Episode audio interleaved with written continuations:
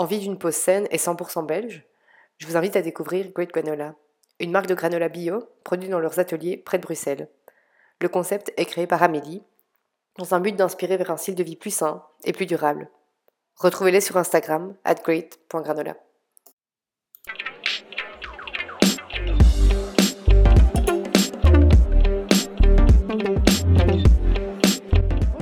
bienvenue dans un nouvel épisode de Belgique Co. Alors pour ceux qui ne me connaissent pas, moi c'est Julie. Je suis partie de Belgique en 2013 lors de mon Erasmus en Norvège. Et de là, tout s'est enchaîné. J'ai vécu en Norvège plusieurs fois, puis c'était l'Angleterre, le Luxembourg, même si ça compte pas vraiment. Et puis maintenant, c'est Barcelone qui m'a ouvert ses portes. Donc, là d'où je vous parle.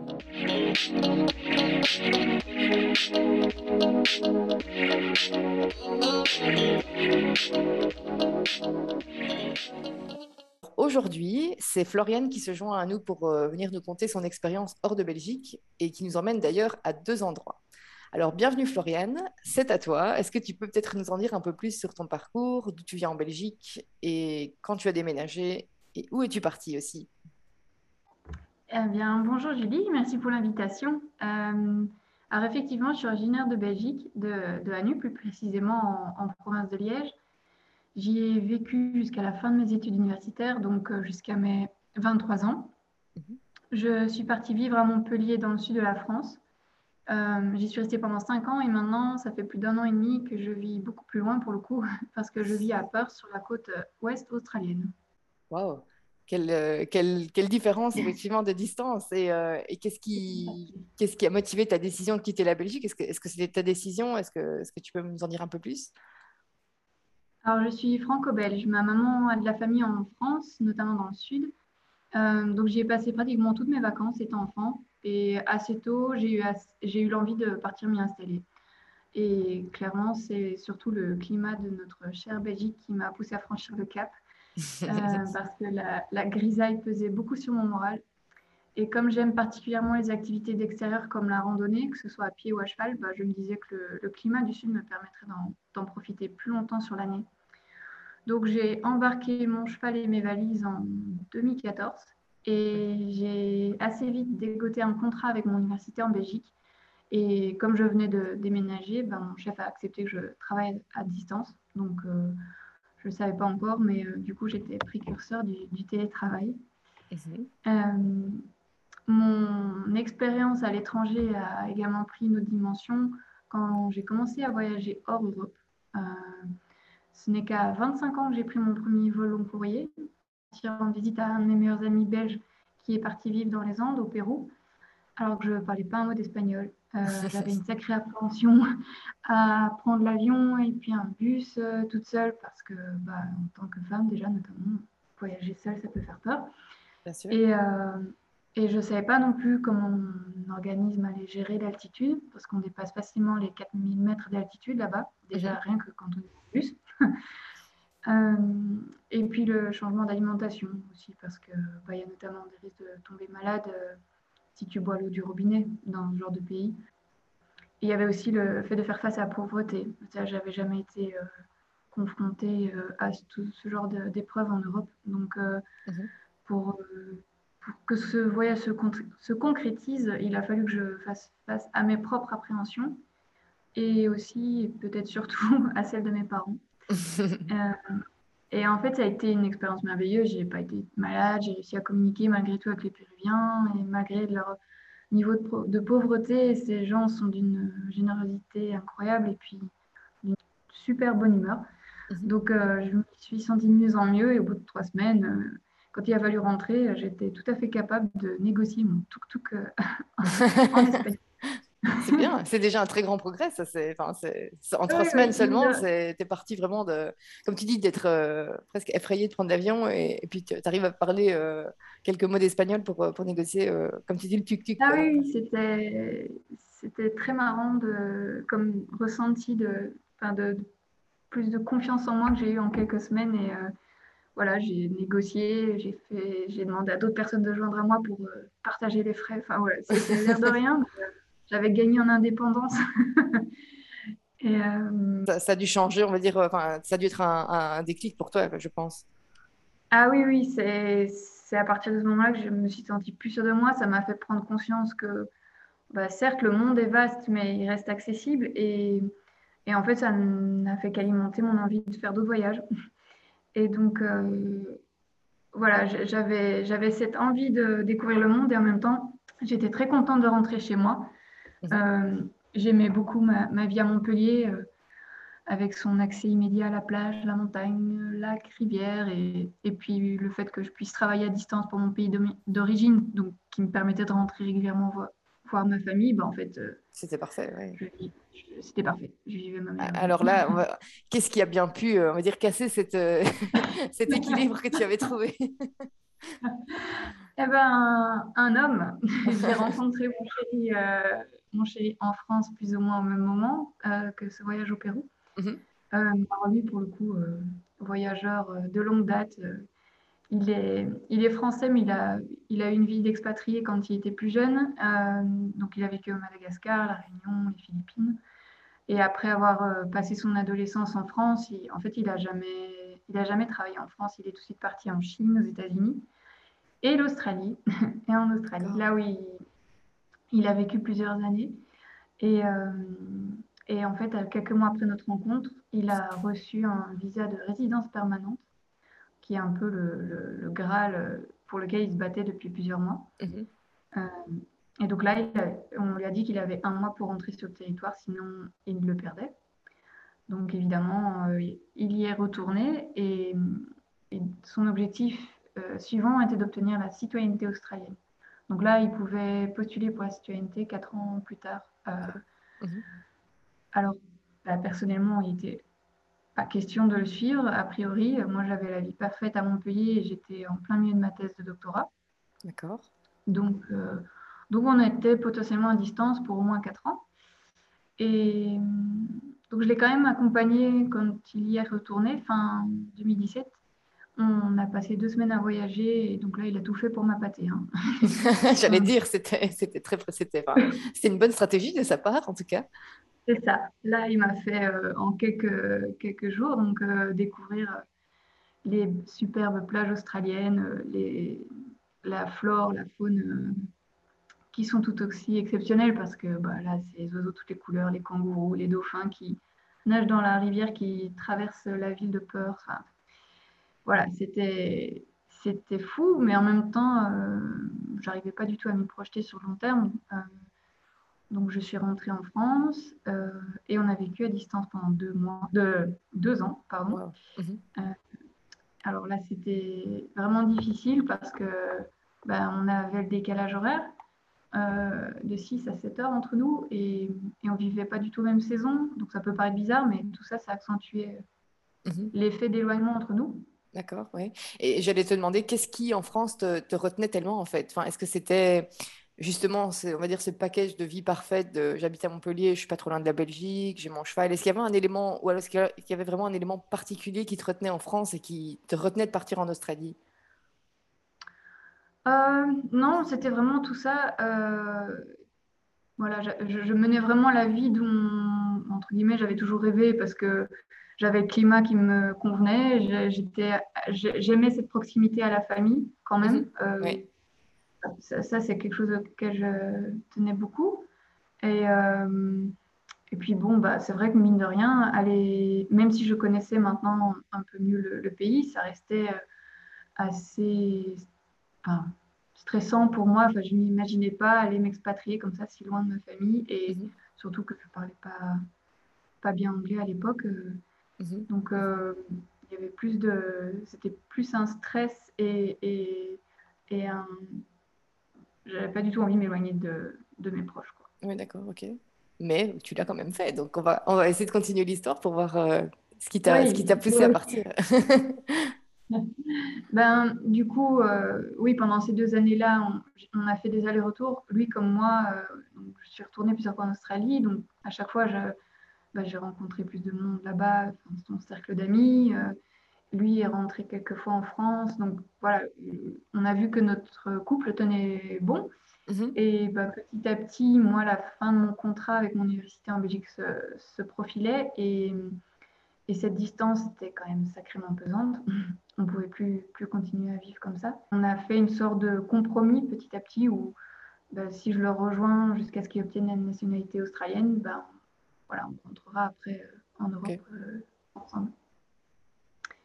Donc du coup, euh, fin 2019 a été particulièrement mouvementée pour moi mhm. parce que j'ai rendu mon appartement à Montpellier, confié mon cheval à une amie, je suis remontée en Belgique chez mes parents pour les fêtes de fin d'année avec mon chien que je leur ai confié. Et puis début 2020, me voilà partie en Australie.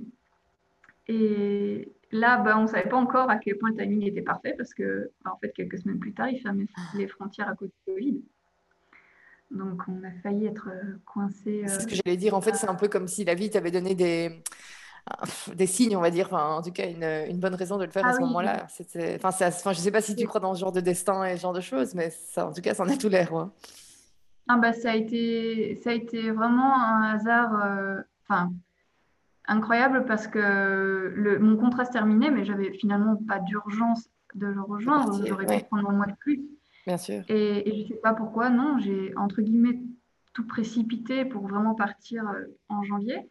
Et, euh, et j'ai même réussi à faire venir ma sœur et ma maman, euh, ma sœur ah. qui était en voyage plusieurs mois, et ma maman nous a rejoints en Australie. Ah, Donc on, on s'est retrouvés toutes les trois pendant quelques semaines, alors que voilà, sur le coup, euh, je ne sais pas pourquoi j'ai autant précipité le, ces retrouvailles parce qu'on aurait pu. Enfin, moi, je partais pour euh, au moins un an ou deux, donc on aurait très bien pu le faire euh, l'année suivante.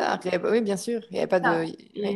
Et, en fait, non, non, je ne sais pas pourquoi. J'ai insisté pour qu'on le fasse à ce moment-là. Et donc, elles sont venues au mois de février. Et puis finalement, voilà. Trois semaines plus tard, euh, le Covid arrivait en fait. Mhm. C'est ça.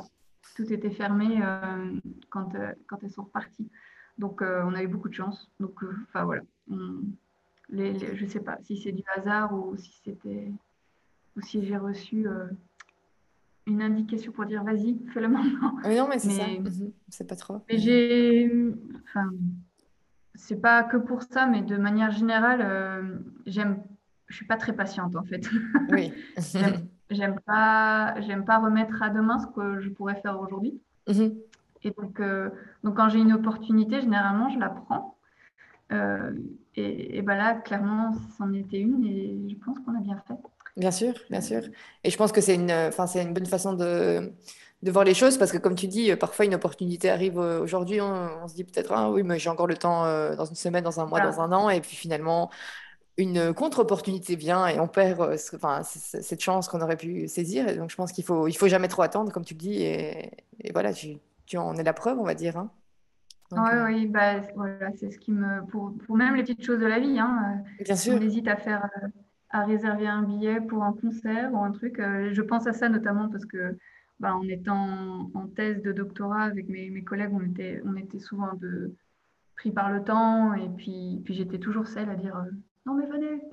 Oui. venez, on réserve le place et on y va et tant pis. Euh.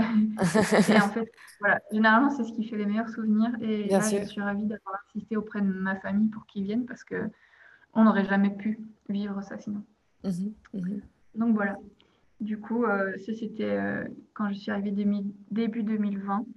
Et, et, donc là, avec l'arrivée du Covid, ben, avec mon, mon, chéri, on est passé du, de la vie à distance à la vie euh, confinée ensemble. Et, mais bon, on a, la chance en Australie, les mesures ont été super radicales euh, et efficaces. Et donc, du coup, on a, pu reprendre une vie, euh, entre guillemets, normale assez vite. Mhm. Et donc, on a, on, quand même, on a quand même vadrouillé principalement en, en Western Australia, donc l'état dans lequel on se trouve à Perth. Mhm. Mhm. parce que malgré tout, ben, avec ce contexte de pandémie, les frontières entre États s'ouvre et se ferme en fonction des, cas qui sont détectés. Mhm. Euh, et, donc, on a, on a, quand même réussi à aller Sydney entre, entre deux, deux lockdowns. et euh, enfin, voilà, on, vit un peu avec cette, cette incertitude, mais euh, on a quand même fait 3-4 beaux road trips, voyagé dans de magnifiques parcs nationaux, on a nagé avec des otaries, des dauphins, mhm. des requins-baleines ça donne envie, ça donne envie. Et je pense que oui, comme c'est oui, c'est une, une, vie complètement. Enfin, c'est une vie dans ta vie en fait. C'est un chapitre à part entière, je pense, cette, euh, voilà. ce passage par l'Australie. D'accord. Et on a conscience de la chance qu'on a du coup euh, en cette période de pandémie de pouvoir euh, en profiter comme ça. Bien sûr, bien sûr. et donc, par rapport à, ton intégration en France, comment, comment est-ce que tu comparais l'intégration en Australie? Est-ce que tu dirais que la proximité de la Belgique avec la France a rendu les choses plus simples ou pas forcément? Ah oui, clairement. Euh, clairement, ça, le fait de savoir qu'en une heure et demie de vol ou en quelques heures de voiture, je pouvais être rentrée, mhm. euh, ça a clairement facilité euh, mon, déménagement, cette envie de, partir. Mhm. Et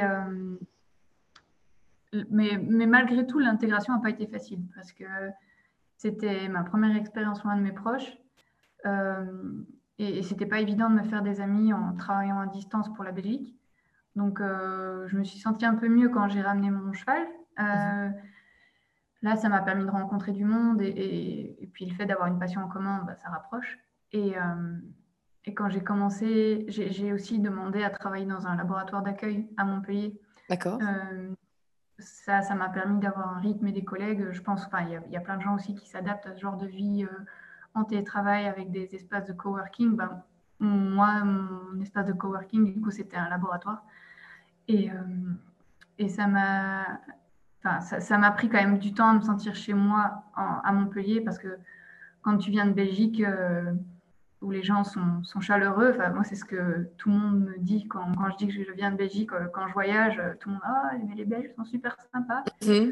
Et ben, eh ben, ça peut faire un choc quand tu arrives dans le sud euh, parce que les gens sont plus distants, ça prend plus de temps de te créer un entourage. Et, et ce qui me manquait aussi de la Belgique, c'est l'excitation qui nous anime dès qu'il fait beau. moi, j'avais la même en arrivant à Montpellier j'ai trouvé ça du coup très déroutant d'entendre les gens se plaindre de la météo alors que je savais que chez nous, bah, on aurait déjà sorti les barbecues. Mhm. donc je dirais que ouais, il, m'a fallu au moins deux ans pour me sentir euh, chez moi finalement à Montpellier. Oui, ce qui est finalement, c'est, enfin deux ans, c'est pas rien. Et, et, je pense que comme tu dis, euh, le fait que les gens étaient un peu plus distants, ça, n'a pas dû être, euh, ça n'a pas dû faciliter les choses. Et, même si en fait, enfin, comme on dit, parfois quand on a par exemple, le soleil, dans ce cas-ci, on a le soleil toute l'année, on en profite beaucoup moins que quand c'est, comme tu dis, la Belgique, où c'est tellement. Ben, c'est un événement quand il fait beau, que ben, là, tout le monde en profite, etc. Donc, et puis, enfin, oui, je pense qu'il y, a, y a une vraie différence de culture, comme tu, comme tu en parles, finalement, entre, entre la France et la Belgique. Et, euh, finalement, deux ans, ça paraît beaucoup, mais je pense que c'est pas non plus si long, parce que enfin, ça prend du temps, en fait, de se faire une, on va dire, un cercle d'amis, de, de de prendre tes habitudes, d'aller faire tes courses à tel endroit, etc. Donc, euh, je veux bien croire que c'était pas. Oui, oui. Mhm. Oui, ça prend du temps. En, Australie, ça, ça, a été un peu plus, un peu plus rapide euh, parce que bah, je pense, parce que j'avais déjà eu cette expérience. Mhm. Euh, mais c'est encore différent parce que là, j'ai dû faire face à, à, la barrière de la langue parce que mon niveau d'anglais était, était niveau d'école, donc je baragouinais, mais j'étais hyper timide. Mhm. Euh, et puis les, les, Australiens ont un terrible accent. Euh, donc, euh, et puis il y a d'autres changements auxquels j'ai dû faire face ici en Australie, alors qu'en France, dire la, transition est plus facile. On a quand même beaucoup de choses en commun. Mais ici, c'est tout bête, mais on roule à gauche et on ne trouve pas tous les produits auxquels on est habitué, donc notamment pour manger. Enfin, moi, je suis une grande fan de, fromage. Bah, C'était terrible de me faire l'idée que je n'en mangerais plus autant, ni d'aussi bon.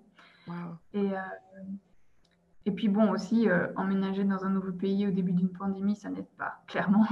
Mhm. Euh, vu que c'est seulement quand j'ai pu commencer à travailler que je me suis sentie un peu plus intégrée, même si voilà, c'était très difficile. C'est très difficile de parler toute la journée dans le cadre professionnel, dans une langue qui n'est pas la tienne. J'étais épuisée en fin de journée et je me mettais beaucoup de pression. Et, c'est là que j'ai remarqué que tout le monde n'est pas aussi compréhensif et euh, certains ne faisaient pas d'effort de me parler plus lentement ou distinctement.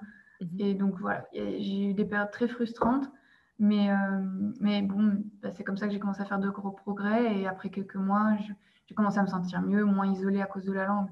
Donc, c'était mon principal souci ici en Australie. Et du, coup, je dirais qu'il m'a fallu, à cause du Covid, au moins un an pour me faire à cette nouvelle vie. Mmh mmh Donc forcément, tu as pu, on va dire, utiliser l'expérience à Montpellier pour, pour plus facilement t'intégrer. Mais j'allais te demander, quand tu, quand tu parles de l'expérience avec l'anglais, c'est intéressant que tu, enfin, que tu mentionnes que les, les collègues n'étaient pas tous si compréhensifs. Est-ce qu'il y a des moments où tu as vraiment euh, enfin, as voulu laisser tomber et dire oh, c'est bon, maintenant ça. Est-ce qu'il y a des, des, moments comme ça où tu as eu envie voilà, d'un peu, on va dire, oui, je dis, comme je dis, laisser tomber l'apprentissage et euh, Comment est-ce que tu réagissais par rapport à ça? Ah oui, c'était très frustrant. Enfin, il y a des soirs où je rentrais en pleurant parce que tu as, l'impression de faire tous les efforts du monde alors que devant toi, il y a des gens qui n'en font, pas du aucun. tout. Mhm. Euh, aucun, ouais. Et, euh, et, oui, clairement, il y a des jours où, surtout au début, enfin, je veux dire, dans les six premiers mois, euh, j'avais presque envie de rentrer en fait. Oui, je m'étais dit que c'était trop dur et que et que j'arriverais pas à surmonter dans, enfin, que ça allait me prendre beaucoup trop de temps euh, pour apprendre la langue et pour me sentir, pour avoir un niveau suffisant que pour ne plus me sentir aussi isolée. Et euh, ouais, je dirais que la, ouais, les premiers six mois, j'avais carrément envie de rentrer en fait. D'accord. Et, qu'est-ce qui t'a, qu'est-ce qui t'a permis de tenir bon et de tenir le coup euh, dans, par rapport à ça? Moi, je suis un peu têtue de base et ça aide. J'ai beau me dire que j'y arriverai pas, bah, j'essaye quand même. Euh, et puis, il y a aussi bah, le soutien de mon chéri parce que bah, il, est, il, est, francophone et je me suis vite rendu compte aussi que même lui, après autant d'années, euh, avait toujours son accent, avait toujours euh, ses, comment, certains niveaux d'incompréhension parfois. Et lui aussi faisait répéter aux gens. Enfin, ça m'a beaucoup rassuré de voir que euh, rassurée et non, parce que je me suis dit, bah, dis donc, si lui, après 7-8 ans sur le territoire, il n'est pas bilingue, euh, qu'est-ce que, combien de temps ça va me prendre, moi? Et puis, en fait, euh, non, ça m'a rassurée parce que j'ai vu que malgré ses, difficultés à lui, bah, à lui et à des amis d'ailleurs, euh, bah, il arrivait très bien à, travailler ici et à, communiquer avec. Et puis, puis le contexte aussi, mine de rien, parce que de toute façon, même si j'avais voulu rentrer, tu n'avais pas le choix. Oui, oui, bien sûr. Pas le choix. En fait, si je rentrais, je ne pouvais plus revenir sur le territoire australien et on ne savait plus quand est-ce qu'on pouvait se revoir. Enfin, voilà, j'étais. Ça compliquait les choses. J'étais aussi un petit peu coincée enfin, à cause de, de la situation. Et, et, ça, pour le coup, moralement, ça a été difficile pour moi de, de, de me sentir coincée parce que je, ça a été un peu euh, un argument aussi pour me convaincre de venir. C'était que bah, si ça allait pas, je pouvais juste prendre un avion, rentrer quelques semaines, quelques mois et puis revenir. Mhm. Sauf que là, je, savais que je ne pouvais plus faire ça. Donc j'ai cette impression d'être coincée à l'autre bout du monde. Euh, ça n'a pas aidé. Ça ça m'a un peu, euh, un peu plombé le moral. Euh, oui, ça a l'air d'être. Enfin, ça, ça, a quand même été un challenge. Après, je pense que, que maintenant, tu, tu, en tires profit aussi parce que grâce à ta persévérance, ben, maintenant, tu parles un, super bon anglais et tu es intégré dans un pays qui, enfin, qui, qui, fait envie à beaucoup de monde aussi, je pense. Euh, oui, oui, euh, super niveau d'anglais, je n'irai peut-être pas jusque-là, mais en tout cas, en tout cas, je me sens plus du tout euh, aussi timide. j'ai plus cette timidité que j'avais au début. Et, et, du coup, j'ai voilà, des amis qui ne sont pas francophones et, et, ça se passe très bien, on communique très bien. J'ai plus du tout cette frustration de ne pas pouvoir communiquer comme je le souhaite. Donc, ça, ça, a vraiment changé. du coup, mon séjour ici a pris une autre dimension. Bien sûr. Mhm.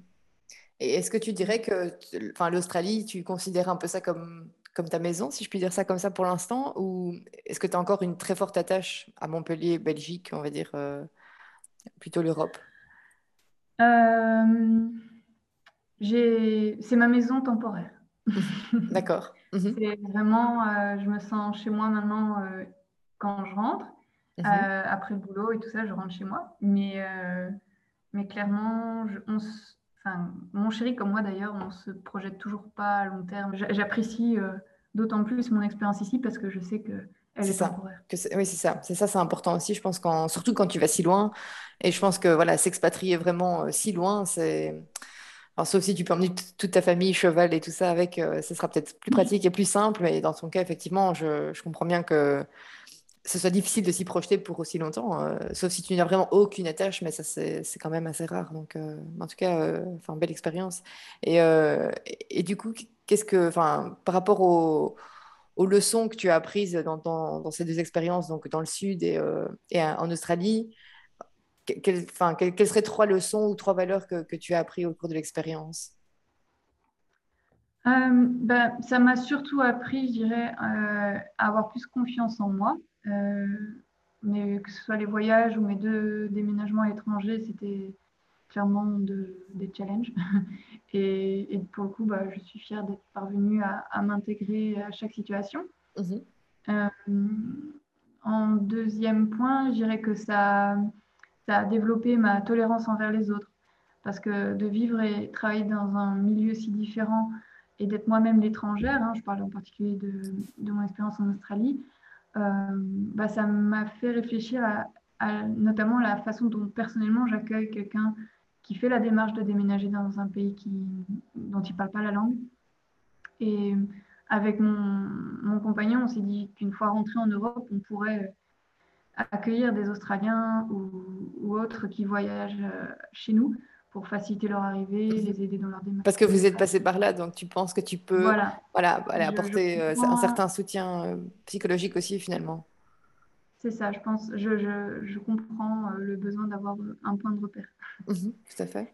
Et, et enfin, je dirais aussi que c'est le genre d'expérience qui fait relativiser et réfléchir à notre situation à la maison.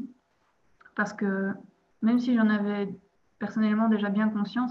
Mon expérience australienne a bien démontré à, quel point le système, notamment de, de santé et d'éducation, était efficace en Belgique. Et euh, alors qu'en Australie, c'est des services qui sont très chers. Et on n'a pas non plus, euh, les Australiens n'ont pas non plus de système de chômage. Euh, donc, s'ils perdent leur emploi, et, notamment avec le, le, le, Covid, ceux qui perdaient leur job, ils avaient droit qu'à une aide qui représente à peine une semaine de loyer dans un appartement ici. Donc, euh, Ça, c'est incroyable parce que, comme tu dis, c'est pas du tout un truc que tu vérifies avant de déménager. Enfin, tu penses pas du tout à penser à Enfin, tu penses pas du tout à vérifier ça avant de partir dans une telle expérience. Mhm, ok.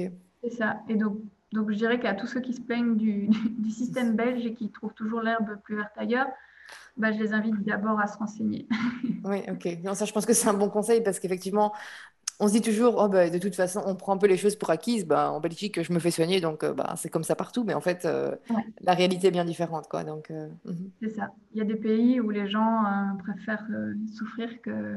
Enfin, ne peuvent pas se permettre d'avoir des soins de santé. Donc, donc c'est Ça paraît incroyable. Hein, ça, c'est, mm. sans, la santé, on peut, finalement, on peut rien faire. Donc, forcément, c'est, finalement, c'est la première chose qu'on devrait tous vérifier avant de pouvoir s'expatrier et partir. Donc, oui, c'est ça. Bon, après, quand on, quand on voyage, euh, petit conseil aussi, euh, c'est d'être euh, bien assuré parce que justement, quand on se retrouve dans des pays où, où c'est très cher comme ça, j'ai moi-même vécu ça très, très récemment, de devoir avoir des soins de santé ici en Australie. Ben, J'étais bien contente d'être d'être prise en charge par mon assurance. Ok, oui, oui. Non, je pense que ça, c'est un point vraiment important. Euh, après, bon, voilà, il y a quand même l'Australie, je pense que c'est un pays qui est, très prisé. Et euh, est-ce qu'il faut forcément avoir un visa pour partir ou est-ce que les, formalités sont, sont, compliquées?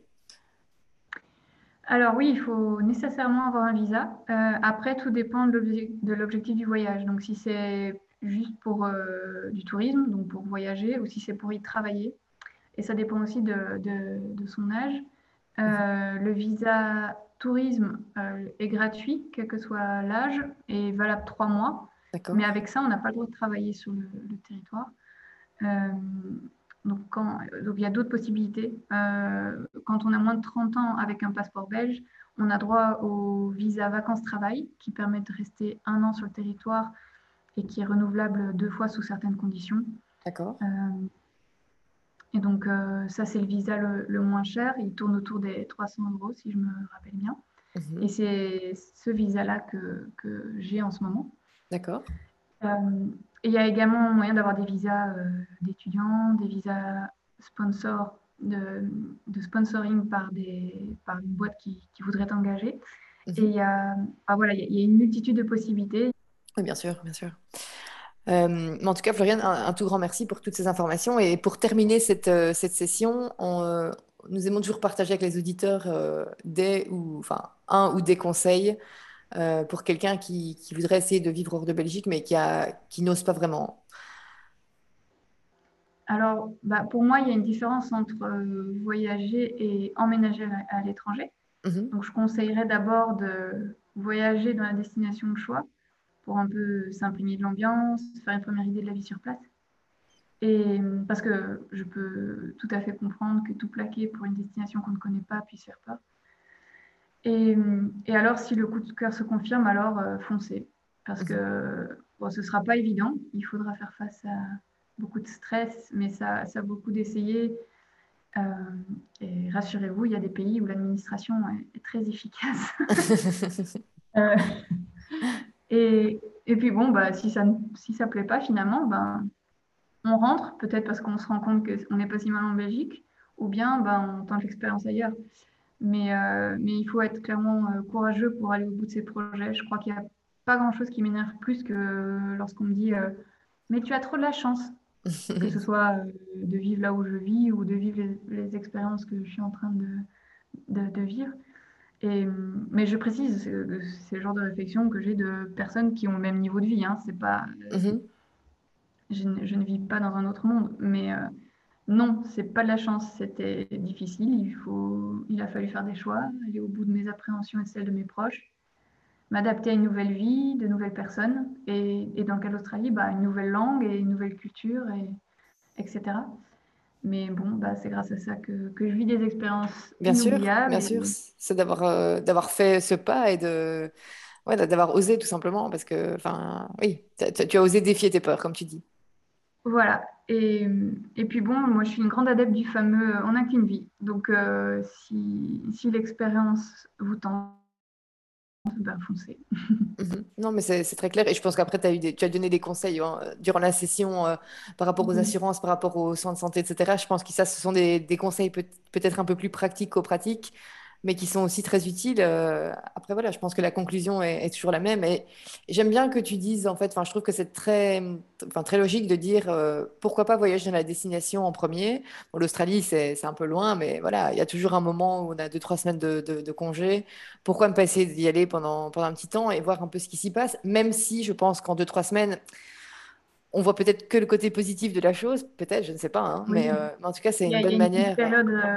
On, dit qu'il y a une petite période de, comment on dit, euh, honeymoon. Euh, ah oui, oui, oui, de, je sais pas. De... Lune de miel.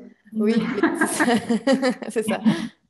Il y, a, la petite période euh, lune de miel au début où tout est beau, tout est parce que même même pour soi, c'est on est dans l'ambiance du voyage, on, ne voit pas les, les choses de la même façon que quand on est dans la petite routine du boulot. Et, Bien sûr où on retombe un peu dans une réalité euh, plus brute. Mais, euh, mais après, quand c'est des, des, des, destinations lointaines comme ça, je pense que partir dans l'idée que si ça fait peur, hein, après il y en a, ça fait pas du, à qui ça, ça fait pas peur du tout de partir vivre à l'étranger, mais quand ça fait peur de se dire, bah, c'est pas grave, je pars euh, en, en, me disant que c'est le temps de vacances.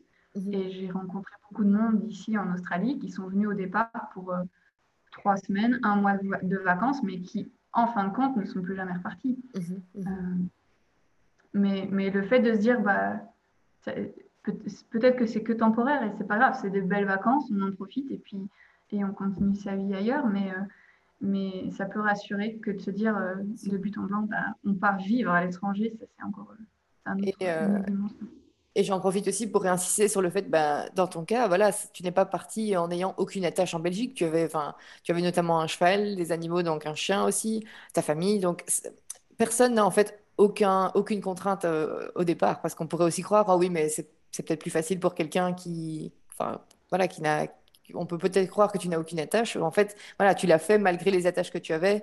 Et, je pense que ça, c'est vraiment une, très belle preuve de, courage. Et je pense que ben, tout ce que tu vis à l'heure actuelle, ben, tu te l'es créé et tu t'es donné la chance de le faire. Donc, euh, vraiment bravo, encore une fois. Euh, Merci.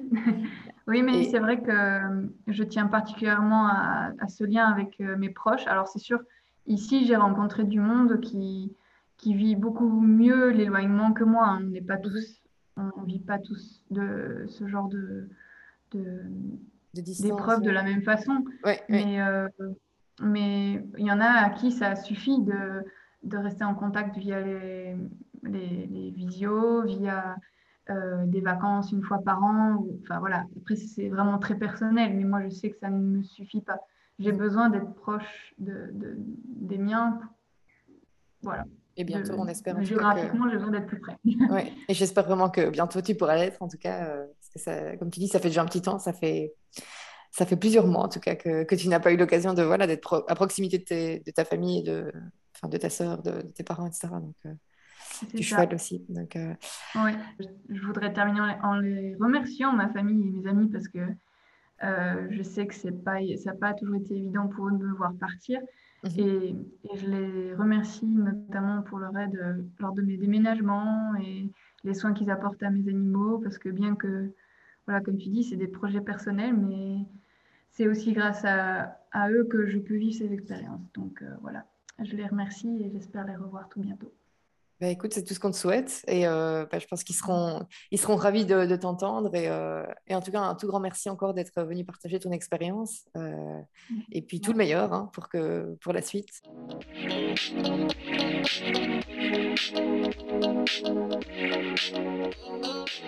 Merci de nous avoir écoutés et n'hésitez pas à suivre Belgique Co sur Spotify pour ne plus manquer aucun épisode. Et si ce podcast vous donne des idées d'expatriation, à vous de jouer